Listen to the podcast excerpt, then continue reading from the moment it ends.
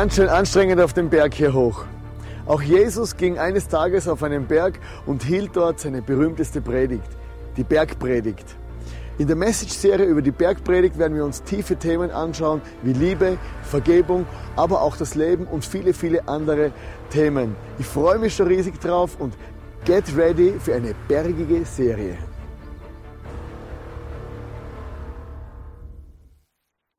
Eine bergige Serie.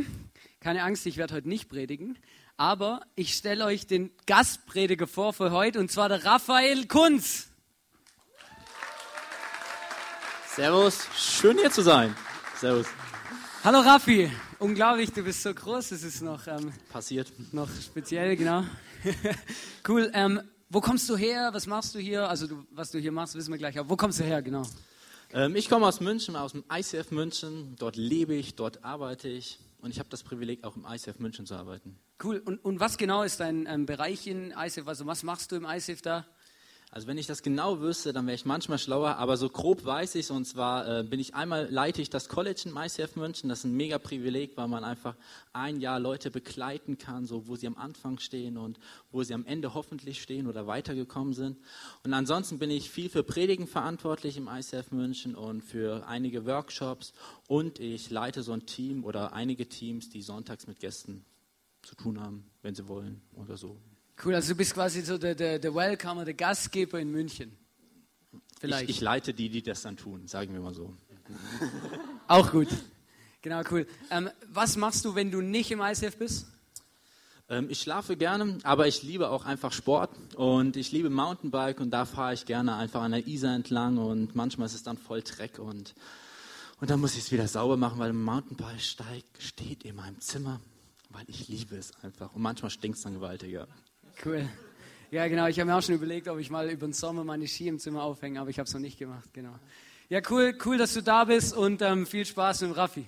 Gerne. Ja, wie gerade schon gesagt, ich darf Gäste manchmal willkommen heißen im ICF München und ich habe gerade euren Willkommenraum da vorne gesehen. Und eins muss ich euch sagen, euer Raum sieht doch einiges besser aus wie unserer. Weil so, ja, ist so, wirklich.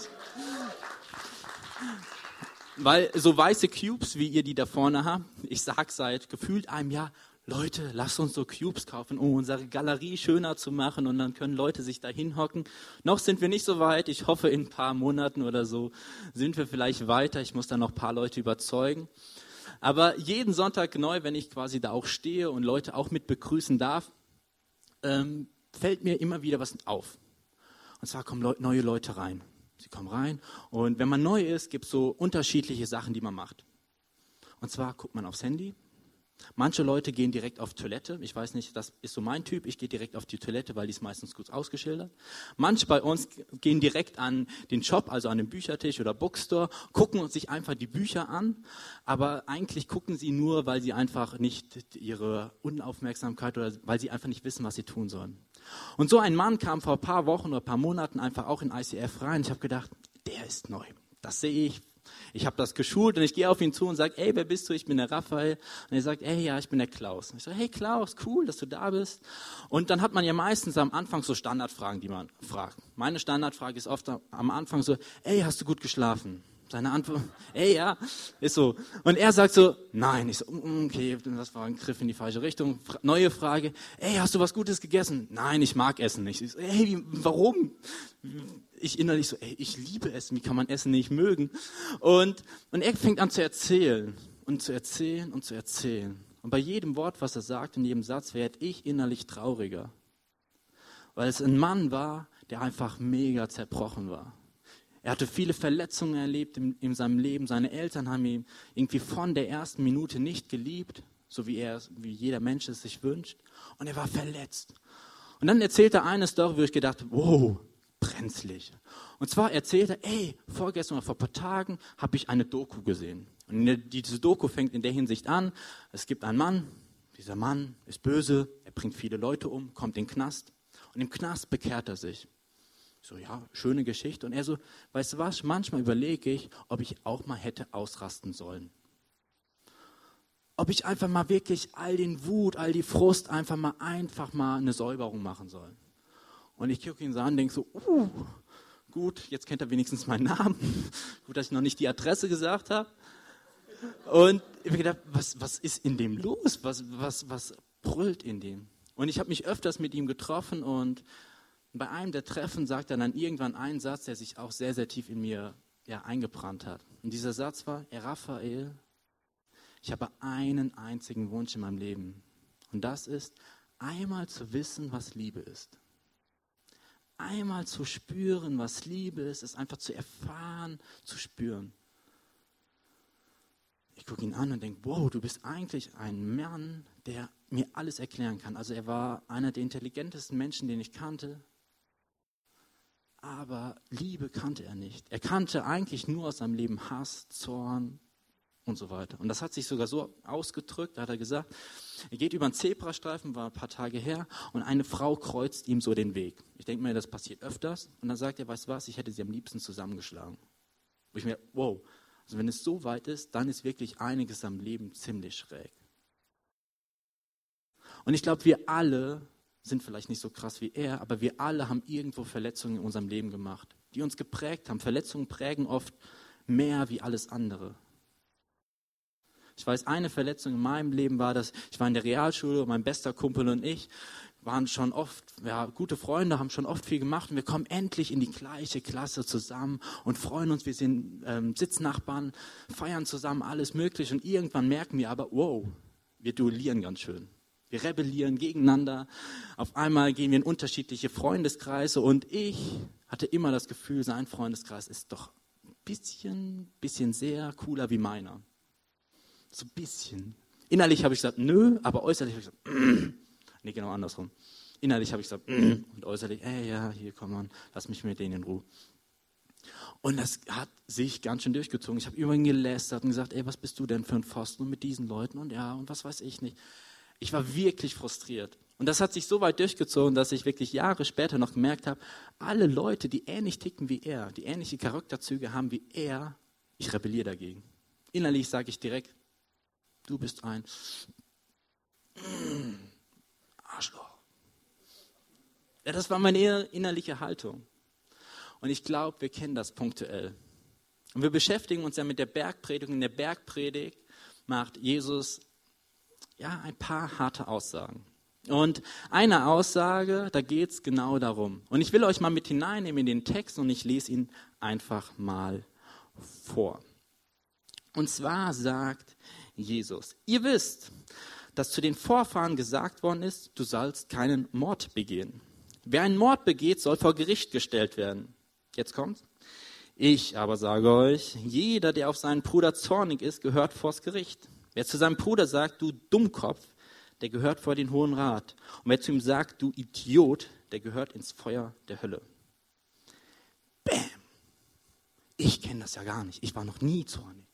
Es gibt Statistiken, dass die sagen, Männer werden mindestens in der Woche sechsmal zornig. Ich kann das verstehen, vielleicht bin ich over the top. Ich werde vielleicht öfters zornig. Frauen werden wohl nur dreimal zornig. Ihr habt einen Vorteil, in manchen Sachen auch, in der Sache auch. Aber Jesus sagt immer, wenn du zornig wirst, ey, gar nicht gut. Und er sagt, ey, du kommst sogar in die Hölle. Und im äh, Griechischen steht da eigentlich nicht Hölle, sondern Gehenna. Und ich habe euch mal ein Bild mitgebracht, was damals damit gemeint war. Und zwar es war es ein Ort, der in der Nähe von Jerusalem war, der einfach wirklich dreckig war. Es war die Müllhalde, da hat es wirklich gestunken, es hat gebrannt, es war wirklich siffig. Und was meint Jesus mit dieser Aussage? Jesus meint, Junge, wenn du auf jemand zornig bist, dann stinkst du aber gewaltig. Und zwar ziemlich gewaltig. Also wenn du auf jemand zornig bist, jemand nicht vergeben hast, ey, du stinkst. Und ich glaube, wir merken das manchmal von anderen Menschen. Sie kommen auf uns zu, wir kennen sie noch gar nicht und merken, wow, da ist irgendwie was, da brodelt's, da stinkt's.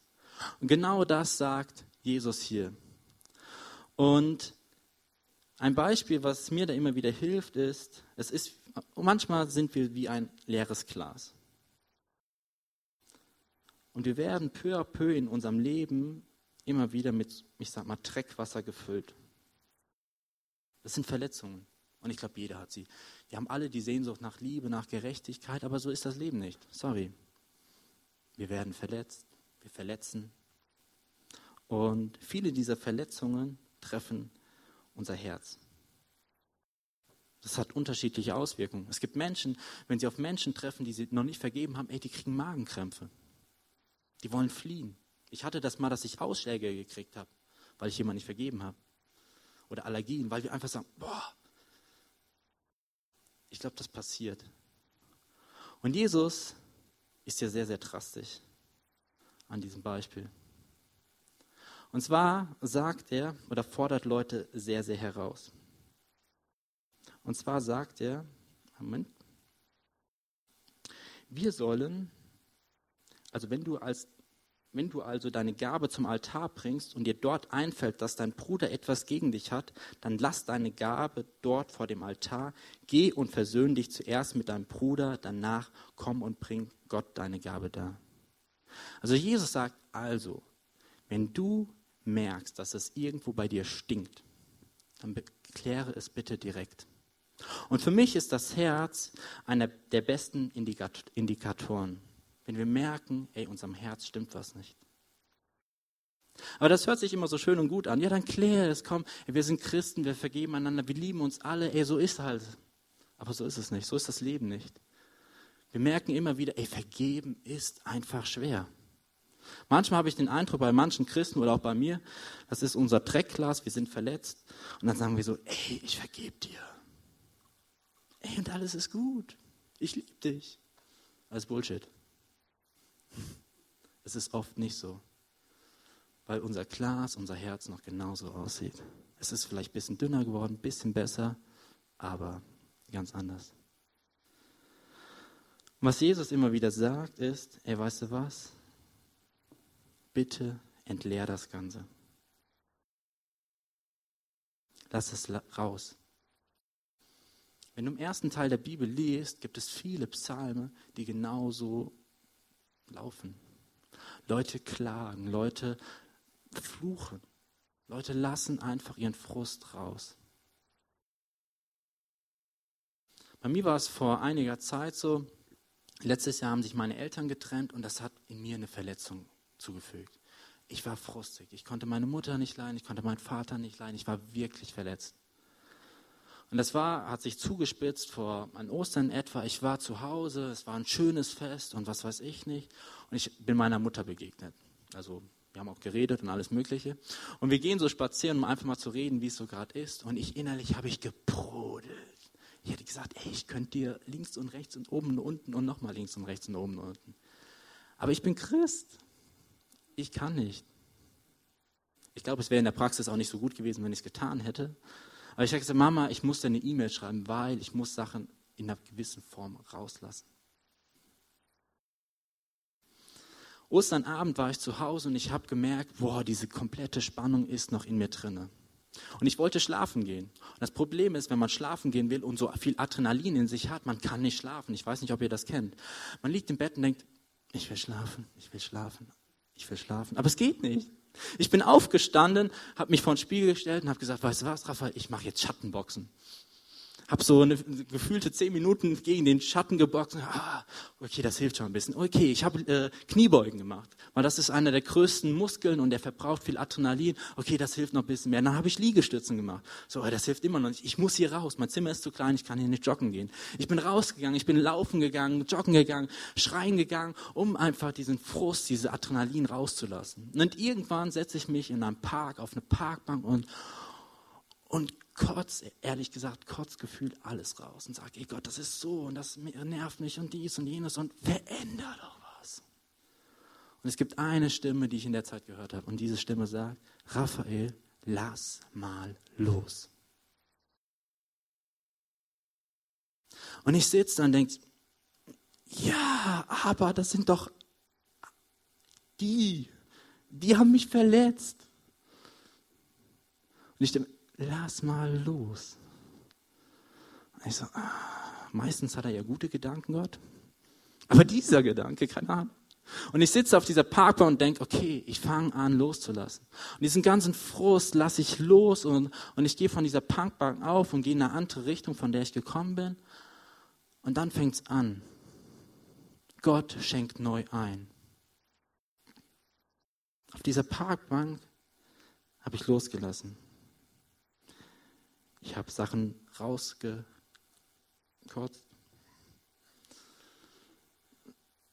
Habe Energie losgelassen. Und Gott fängt dann auf einmal an und füllt mich neu. Er füllt und füllt. Er sagt, ey Raphael, guck mal, so sehe ich dich. Und sagte, ey, guck mal, so sehe ich deine Eltern. Ey, ich habe alles gesehen. Und er füllt mich auf. Er gibt mir eine neue Perspektive. Er sagt, ich war dabei. Aber ich glaube, wir leben manchmal sehr, sehr ähnlich. Wir behalten Sachen für uns, reden nicht mit Menschen mehr. Wir sehen Menschen sagen, weißt du was, ich vergebe dir, aber bitte, ich will dich nie wiedersehen. Aber ich vergebe dir. Aber innerlich können wir noch nicht für die Leute beten. Wir sind unfrei. Das Einzige, was Jesus hier sagt, bitte kläre Dinge, die du zu klären hast. Kläre sie. Wenn du sie nicht klärst, nicht gut. Dann ist es der erste Schritt zu töten. Im ersten Teil der Bibel wird der Tod sehr, sehr interessant beschrieben. Es werden Leute als tot erklärt, die noch leben weil sie tot sind in der Hinsicht, dass sie keine Beziehung mehr zu Gott haben oder keine Beziehung mehr zu anderen Menschen. In dem Moment werden sie als tote Menschen erklärt. Und ich glaube, dass viele von uns das immer wieder kennen. Wir sterben innerlich. Die Bibel nennt das Sünde. Wir sterben in Bezug zu anderen Menschen und zu Gott. Wir sind tot. Und das Einzige, was Gott will, ist, Lass los, lass es raus und lass dich neu füllen. Und in diesem Text geht Jesus aber weiter. Er bleibt nicht beim Herz stehen, sondern er widmet sich noch einem anderen Thema. Und zwar unserem schönen Köpfchen. Und das Köpfchen ist sehr, sehr interessant. Und zwar haut er so ein ziemliches steile These raus. Und er fängt an, ey, ihr wisst, dass es heißt, du sollst nicht die Ehe brechen. Das weiß man meistens. Ich aber sage euch, jeder, der eine Frau mit begehrlichem Blick ansieht, hat damit in seinem Herzen schon Ehebruch mit ihr begangen. Katsching. Das macht man ja auch nicht. Das macht man jeden Tag, jede Sekunde. Also ich kenne es immer wieder. Ich weiß mal, ich war im anderen Land, ich war noch recht klein und ich habe dauernd Frauen hinterher geguckt. Ich war wirklich noch klein. Und meine Eltern sagen so zu mir, ey Raphael, kannst du das mal bitte lassen? Ja. Hm. Und dann habe ich eine Sonnenbrille aufgezogen. Ich habe gesagt, ey, ihr wisst jetzt nicht mehr, was ich tue. Und ich bin mit der Sonnenbrille da rumgegangen, habe aber natürlich jeder Frau wieder nachgeguckt. Ich glaube, wir machen das immer wieder. Das ist jetzt ein Beispiel. Aber ich glaube, es gibt viele, viele Beispiele, wo wir im Kopf anfangen, Sachen zu tun, die nicht gut sind. Jesus sagt, er weiß was, wenn du einer Frau hinterher schaust, es ist der erste Schritt. Es, du hast noch nicht die Ehe gebrochen, aber es ist der erste Schritt. Und dann kommt oft noch ein zweiter Schritt, vielleicht eine SMS, dann kommt noch dies und jenes und irgendwann bist du nicht mehr weit davon entfernt. Aber da fängt es an. Ich hatte einen Freund jetzt die letzten Tage bei mir und eigentlich wollte er vorne, also hier vorne in der ersten Reihe heute sitzen. Und dieser Freund hat mich wirklich berührt. Und zwar ist er nach München gekommen, am Mittwoch wollte er kommen, Mitfahrgelegenheiten hat nicht so ganz hingehauen. Donnerstag ist er angekommen, war in unserem Büro, hat das Büro angeguckt und fand es einfach genial. Sein Ziel war es, oder ein Gedanke war es, einfach den ICF mal anzugucken. Und er hat mit mir Theologie studiert und sein Wunsch ist es auch, Pastor zu werden. Und ich habe gesagt, Felix, komm nach München, weil wir haben eine Stelle frei und die passt perfekt auf dich. Und zwar ist das die Stelle des, fürs Kinder-ICF. Und meines Erachtens ist er auch der perfekte Mann dafür. Er hat viel Wissen, hat schon viel aufgebaut, aber er hat vor kurzer Zeit einer anderen Kirche gesagt, ich werde zu euch kommen. Er hat zwar den Vertrag noch nicht unterschrieben, aber hat gesagt, ich werde dahin kommen. Und war donnerstags bei uns, freitags gucken wir uns München an und mittags sagt er einen Satz zu mir, Raphael, ich glaube, ich soll fahren. Ich bin falsch hier. Ich gucke ihn an, habe ich was falsch gemacht, stinke ich, gucke ich dumm oder was weiß ich nicht. Er sagt, nein, Raphael, ich glaube, ich muss fahren. Ich rede kurz mit Gott und sage, ey, Gott, flieht der jetzt von irgendwas, was, was du vorgesehen hast? Und Gott sagt nur eine Sache, Raphael, bitte lass ihn gehen. Und Felix fängt an, seine Geschichte zu erzählen. Weißt du was, sagt er? Wenn ich mir das angucke am Sonntag, Kinderkirchen, alles Mögliche, ich liebe eure Kirche. Es wäre meine Wunschstelle. Und ich, Raphael, würde auch sagen, er wäre eine der besten Personen auf diese Stelle. Aber ich würde sie sehr wahrscheinlich nicht annehmen, aber ich würde jeden Tag darüber nachdenken, was wäre, wenn. Immer wenn ich bei der anderen Stelle in ein Problem laufe, werde ich wieder denken, in München, da wäre alles viel besser, die haben gar keine Probleme. Und er hat gesagt, ey, ich fahre. Und er hat den Entschluss getroffen, ist aufgestanden, hatte eine Ruhe drüber und ist gefahren. Eine Stunde später war er mit der Mitfahrgelegenheit wieder nach Berlin unterwegs und sitzt heute nicht hier. Ich glaube, viele Sachen fangen in unserem Kopf an. Und es ist das Gleiche. Wir fangen an, und um Sachen zu kreisen. Erster Gedanke, zweiter, dritter. Und mehr und mehr und mehr. Und das Glas füllt sich, der Kopf füllt sich, Spiralen bilden sich, aber es ist wirklich oft destruktiv. Und was sagt Jesus? Jesus wird an diesem Punkt auch wieder sehr, sehr radikal. Und zwar sagt er, wenn, durch dein rechtes Auge, wenn du durch dein rechtes Auge zu Fall kommst, dann reiß es auf und wirf es weg. Es ist besser, du verlierst eines deiner Glieder, als dass du mit unversehrtem Körper in die Hölle geworfen wirst.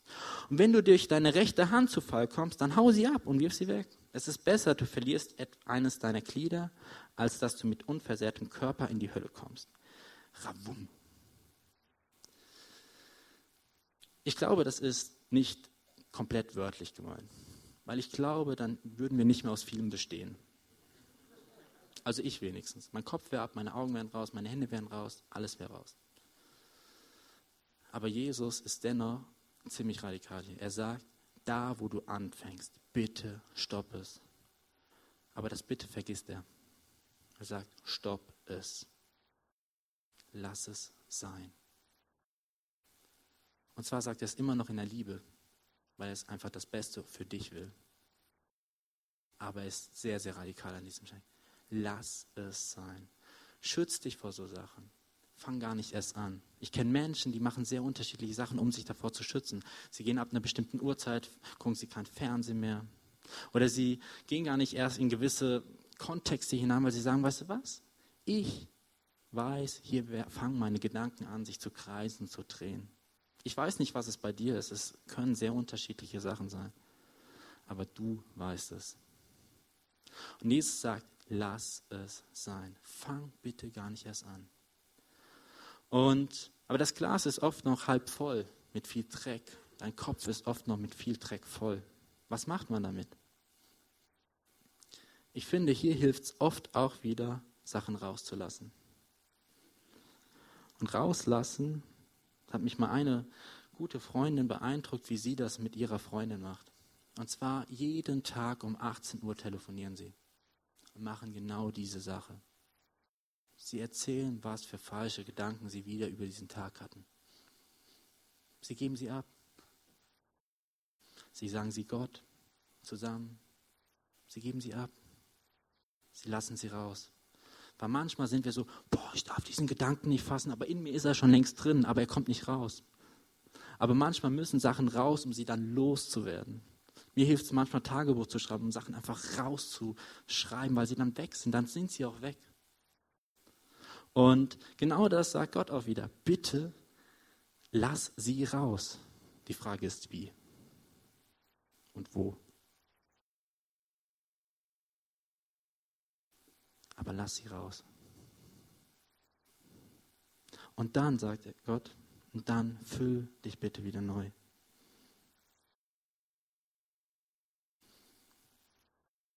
Und ich glaube, an diesen Stellen, in der Theorie wissen wir viel. Wir kennen diese Story und vom Vergeben und was weiß ich nicht. Aber Jesus ist kein Mann der Theorie. Ist gar kein Mann der Theorie. Das Einzige, was er in dieser Bergpredigt oder auch immer wieder zu Pharisäern sagt, ihr Leute, was ihr sagt und was ihr denkt, ist Weltklasse. Ich bin der Beste, ich weiß vieles. Aber wenn du es nicht tust, sagt er wortwörtlich zu den Pharisäern, ihr seid Heuchler. Und ich kenne das sehr gut von mir. Ich meine, ich teache, ich predige im College jeden Freitag neu in vielen Sachen im ICF und ich ertappe mich immer wieder, wow, du redest gut. Das hört sich sehr, sehr gut an. Sehr gut. Aber wie lebst du es? Machst du es wirklich? Bei dem Beispiel meiner Eltern war das genau der Punkt. Ich war stinksauer auf sie. Und mein Papa schreibt irgendwann dann, ey Raphael, ich hätte Lust, dich zu besuchen. Und ich sage, nein, verpiss dich. Innerlich. Das waren aber meine Gedanken. Und dann lese ich so Sachen, ey, du sollst nicht verurteilen. Ich so, aber in diesem Fall ist das mein Recht. Raphael, du sollst nicht verurteilen. Gib, klär das mit dir, äh, mit Gott. Du kannst deinem Papa sagen, dass es dich verletzt. Das ist, glaube ich, auch gut und dass du Sachen falsch findest. Aber dann reicht es auch.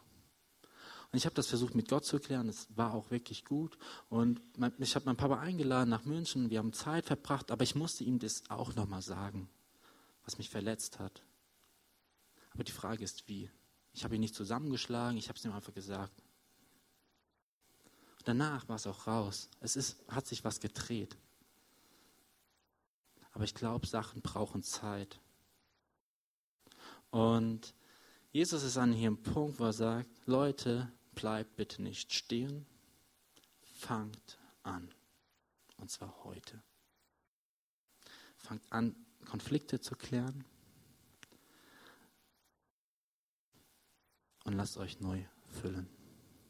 Und ganz zum Schluss haut er noch mal eine Bibelstelle raus. Und da steht, ihr wisst, dass es heißt, du sollst deinen Mitmenschen lieben und du sollst deine Feinde hassen. Ich aber sage euch, liebt eure Feinde und betet für die, die euch verfolgen. Ich sag mal, seine Freunde zu lieben ist, also, ich finde das recht einfach. Ich weiß nicht, wie es dir da geht. Also die, die mich mögen und so, die mag ich. Meine Feinde nicht. Ist so. Und Jesus sagt, weißt du was? Leute, ey, wir machen einen Unterschied. Und der Unterschied ist, deine Feinde zu lieben. Die Leute, die dich verletzt haben, zu lieben. Die Leute, die dir nicht Gutes wollen, zu lieben. Liebe bedeutet hier Vergebung. Und er sagt genauso, Leute, wo im Herz verletzt sind, fangt an zu vergeben. Und oft merkt man erst, wenn man sie wieder sieht, wo man wirklich steht. Er fang, sagt, lasst euch erneuern in eurem Kopf. Und ich will dich heute, also eigentlich diese Frage mit auf den Weg bringen. Wo stehst du gerade? Wo bist du in deinem Herzen verletzt? Wo solltest du mit Gott Sachen klären? Wo solltest du mit Menschen Sachen klären? Und ich habe eine, eine Bitte. Fang an. Geh los, weil das Einzige, was Gott hier will, ist, dass du in Freiheit lebst. Dass du aufblühst. Aber dafür musst du anfangen, loszulassen und loszugehen. Und das Gleiche ist, was Jesus hier sagt. Bitte fang an, in deinem Kopf neu zu denken, Sachen loszulassen, dich neu zu füllen. Und heute ist die Möglichkeit, hinten gibt es face-to-face mit Leuten zu reden, Sachen loszuwerden. Oder ihr könnt auch gerne das Abendmahl da hinten für euch ja, reinnehmen, essen. Und Abendmahl, Abendmahl ist was Heiliges. Im Abendmahl sagt man eigentlich, es ist ein neuer Schritt zum Leben. Ich gebe Sachen, alte Sachen ab und ich feiere einen Neubeginn. Die Frage ist, Jesus immer wieder Menschen stellt und die ich euch auch stelle, willst du losgehen? und anfangen, Dinge zu klären, Sachen abzugeben, anfangen, dich neu füllen zu lassen. Und mit Jesus ist viel, viel möglich. Nutz die Chance und fang an, loszugehen.